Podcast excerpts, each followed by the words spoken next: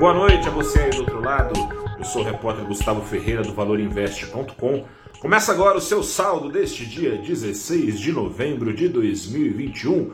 Mais um dia de sofrência para o mercado financeiro nacional que andou em total desalinho em relação ao mercado global. Enquanto as bolsas de Nova York renovavam recorde, o Ibovespa caía 1,82%, quase na mínima do ano, ali na altura dos 114.404 pontos. E como economia fraca é sinônimo de moeda também fraca, o real perdeu terreno, o dólar comercial, o dólar à vista, por sua vez, então, subiu 0,75% de preço, foi quase aos R$ 5,50 centavos.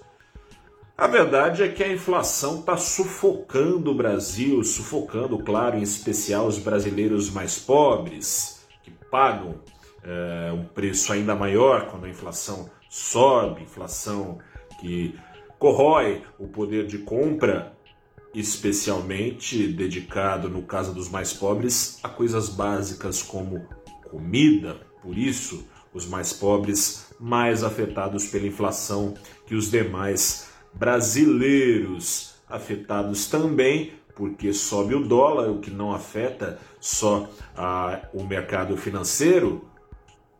Dólar sobe por causa das transferências de renda pretendidas a esses mais pobres pelo governo federal.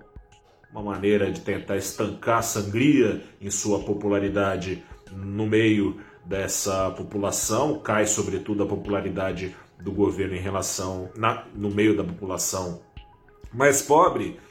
No entanto, contudo, todavia, é uma medida que tende a acirrar ainda mais a alta da inflação, ou seja, Auxílio Brasil de 400 reais, se sair, se o Congresso deixar furar o teto de gastos, pode esfarelar rapidinho com uma inflação retroalimentada, o que faz juros subirem, o que faz crédito mais caro justamente no momento em que o nível de endividamento do Brasil está em patamares recordes. Nunca tivemos tantas famílias endividadas no Brasil. É um cenário relativamente menos prejudicial para os, participa para os participantes do mercado.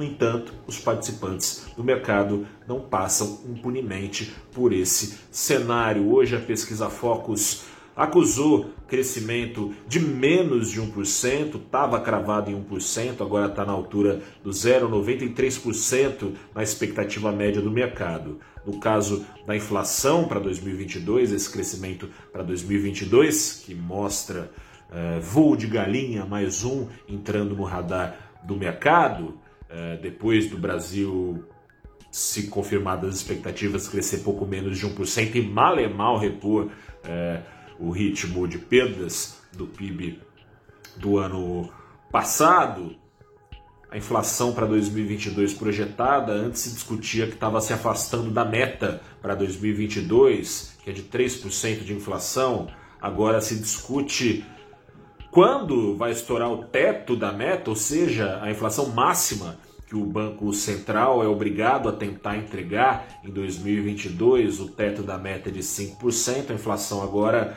uh, subiu a casa dos 4,7%, estava na casa dos 4,6%, a inflação média projetada pelo mercado em 2022. Vai se desenhando então, portanto, um quadro de estagflação, com estagnação da economia, baixo crescimento ou recessão, caso se confirmem projeções de bancos importantes, como do Credit Suisse, como do Itaú Unibanco, baixo ou é, negativo crescimento, apesar de inflação alta, por isso o apelido estagflação, que se confirmará, exceto se o Banco Central e o ministro da Economia, Paulo Guedes, foram, forem os únicos que estão sabendo fazer as contas, ao contrário da maior parte, quase a totalidade dos economistas-chefes do Brasil, o Banco Central, na figura de sua diretora Fernanda Guardado disse que o Banco Central não trabalha com estado de inflação, nas palavras dela, tem dificuldade de ler os mesmos números que o mercado tem lido.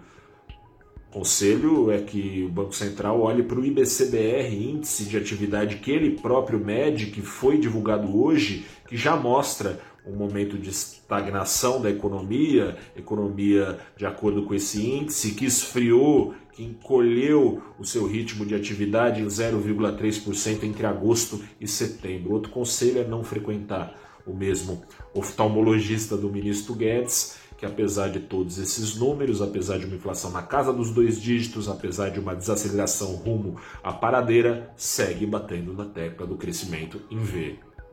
É ver para crer. Tá difícil crer. Eu sou Gustavo Ferreira, repórter do Valor Invest. Convido a dar uma vasculhada no nosso canal do YouTube, compartilhar, curtir, deixar aqui o seu comentário. Até a próxima e tchau.